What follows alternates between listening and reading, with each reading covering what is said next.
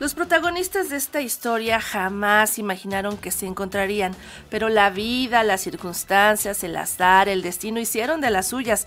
Él es Gabriel, quien regresa a la Ciudad de México después de ser deportado desde Nueva York. Ella es Lucía, una chica fresa, con dinero e hija de los nuevos patrones de Gabriel.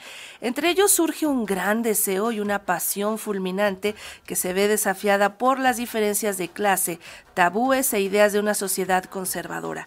Esto es ¿Quién te manda? La nueva novela de la escritora Yehudit Mam, la cual será presentada este lunes en la cafebrería de El Péndulo. ¿Y quién mejor para hablarnos de este libro que su autora, con quien nos conectamos hoy a través de videollamada? Y ella ya se encuentra lista en el aeropuerto para salir de nuestro país, pero luego regresa porque tiene que venir a presentar este libro, ¿verdad, Yehudit? ¿Cómo estás?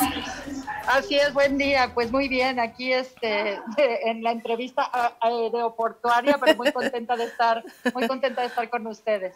Oye, pues se nos antoja un trabajo en el que el humor es esencial, pero a veces llega a ser un humor ácido. ¿Cómo es que surge esta historia que además nos hace pensar en el clasismo, en la lucha de clases, pero también en estos arquetipos, por ejemplo, como el de la Cenicienta, pero en este caso es el Ceniciento. A ver, platícanos cómo nació la idea. Eso sí no lo había pensado, pero es verdad. Bueno, la idea nació porque yo soy de aquí de México, viví aquí, crecí toda mi vida, pero eh, actualmente radico en Estados Unidos. Y yo venía, iba y venía mucho eh, como inmigrante a los Estados Unidos. Eh, lo que sucede es que cuando uno regresa a, su país de origen y ya está acostumbrado a otra cultura o es, es, un choque cultural no de, de los dos lados, ¿no? Cuando llega uno allá hay un choque cultural cuando regresa uno aquí, ya habiendo absorbido a lo mejor ciertas costumbres o ciertas cosas, ciertas cosas te, hacen como un poco de ruido, ¿no? Y, puedes ver tu sociedad un poco desde afuera. Entonces yo lo que quería explorar era, pues, es, es eso, ¿no? Es ¿Qué pasa? Siempre oímos sobre los indocumentados, oímos todo lo, o sea, lo, dramático que es la, la, llegada a Estados Unidos, lo dramático que es la deportada, pero no, eh, no se oye mucho de lo que pasa cuando ya estamos allá, los inmigrantes, nuestro trabajo, cómo enfrentamos, digamos, la cultura de allá. Y, que, y yo lo que quería explorar es qué pasa si te regresas para acá ya habiendo experimentado otro tipo de vida y cómo esto cambia tu, tu, tu, mentalidad. Y lo que pienso es que quizás esta historia de amor así tan apasionada, no sé si hubiera sucedido si a Gabriel no hubiera tenido esa experiencia de, de vida que tuvo, ¿no? Como, como indocumentado. Y además haces un retrato pues muy puntual de lo que sucede en cada uno de los estratos sociales. Eh, por ejemplo, este mexicano que viene de una familia en la que está la ausencia del padre, los ha dejado, eh, él ha tenido que trabajar del otro lado, viene expulsado, su madre no entiende esto. Bueno, la, la, la chica también es una mujer de una clase acomodada que estudia en el extranjero. Bueno, o sea, realmente tejes y bosquejas eh, estos estratos que a nosotros pues nos parecen pues tan tan propios este país pues de contrastes que es México y que los retratas ahí muy bien pero además de que los retratas luego los confrontas y los haces convivir en un amorío exacto es lo bonito de ser novelista, uno puede hacer muchas cosas con sus personajes, ¿no? Sí. Oye. Porque a mí, fíjate, fíjate, Sandra, que a mí lo que, lo que me parece interesante de esta historia son dos chavitos, ¿no? O sea, tienen 20 y 21 años. Los dos son de la Ciudad de México y sin embargo pareciera que vinieran de otro, de planetas diferentes, ¿no? Y eso era un poco lo que yo quería explorar. Y como son, son jóvenes y tienen mucha energía y de verdad se enamoran, pues, pues lo que pasa, ¿no? Que no, no les importa tanto que vengan de dos planetas diferentes, pero aún así es, es un amor bastante difícil.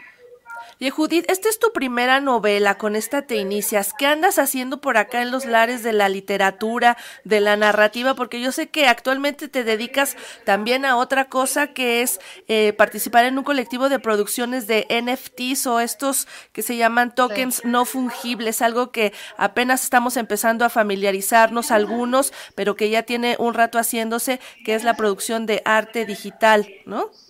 Así es. Mira, yo siempre fui escritora.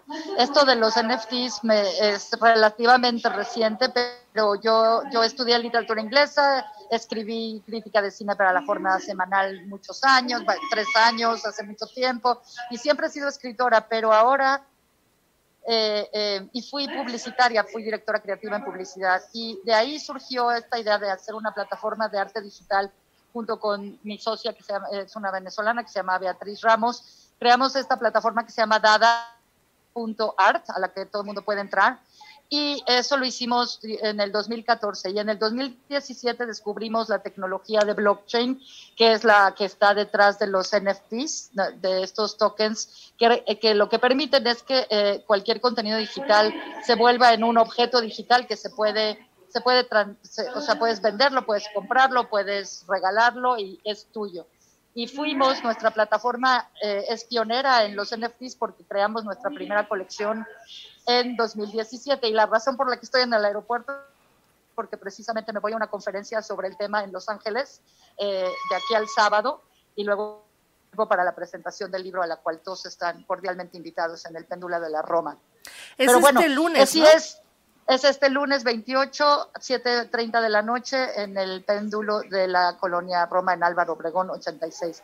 Pero sí, es, son dos mundos un poquito diferentes, pero te quería contar también que la novela que está ahora en papel, en, eh, que se puede conseguir en Gandhi online. Se también la tienes como NFT. Sí, también, también la vamos a sacar, todavía no ha salido, pero la vamos a sacar como un NFT y estoy orgullosa de que va a ser la primera novela mexicana en NFT y es una de las primeras en español y es un objeto digital que creamos, diseñamos expresamente, que, tiene una portada maravillosa del, creador de la portada del libro eh, que se llama Mojarra González, que es un ilustrador mexicano maravilloso y es buen amigo, eh, ilustrador digital entonces, bueno, se, han juntado los dos mundos porque yo creo que para, allá vamos, ¿no? La literatura va a entrar en contacto con la tecnología eh, y, la gente va a poder eh, tener libros digitales este, que, son, que no solamente hay como una fotocopia con un token, sino que, son una experiencia digital eh, que también puede además por ejemplo, estar en contacto con el arte o se le puede agregar diferentes formatos eh, creativos digitales como arte o animación o sonido o música, etcétera. ¿no? Eso es lo que te quería preguntar porque eh, cuál era la diferencia entre un libro digital, por ejemplo, que lees en Kindle y este ah. NFT que tú presentas, porque tiene otra propuesta, otra propuesta audiovisual y que no vas a encontrar solamente, como tú dices, una copia que pasas a digital, ¿no? Es, es diferente y tiene un sentido más artístico, ¿no?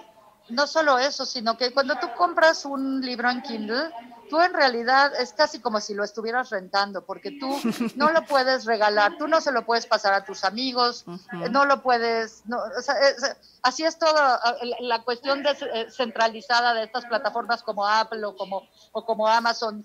Tú compras la música, pero en realidad no tienes, no, no es tuya, en realidad. Compraste como el derecho de usarla.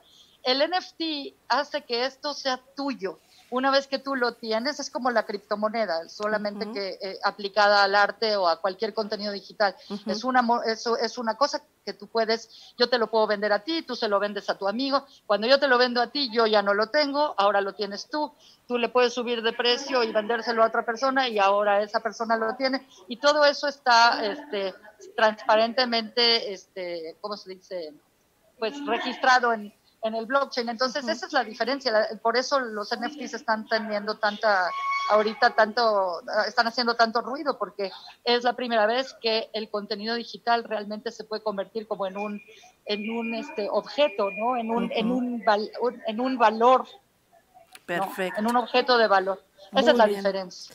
Y además, como, como tú bien dices, tiene la, la, la maravilla de que se, se pueden poner diferentes este, expresiones digitales y lo bonito es que, por ejemplo, cada vez que se vende uno en el contrato inteligente, que es un contrato codificado digitalmente, a todo el mundo a quien le toca, por ejemplo, parte de las ganancias, se le, pasa inmediatamente, ¿no? Me toca a mí, me le toca a mí, a mi editorial. Todo se, reparte equitativamente y oportunamente. muy bien, Judith Mam. Pues nos dio mucho gusto platicar contigo, que tengas muy buen viaje y te esperamos aquí de regreso para la presentación de tu novela ¿Quién te manda? este lunes 28 de marzo en El Péndulo, en la librería El Péndulo de la Colonia Roma a las 19.30 horas. Que tengas mucho éxito con esta primera novela.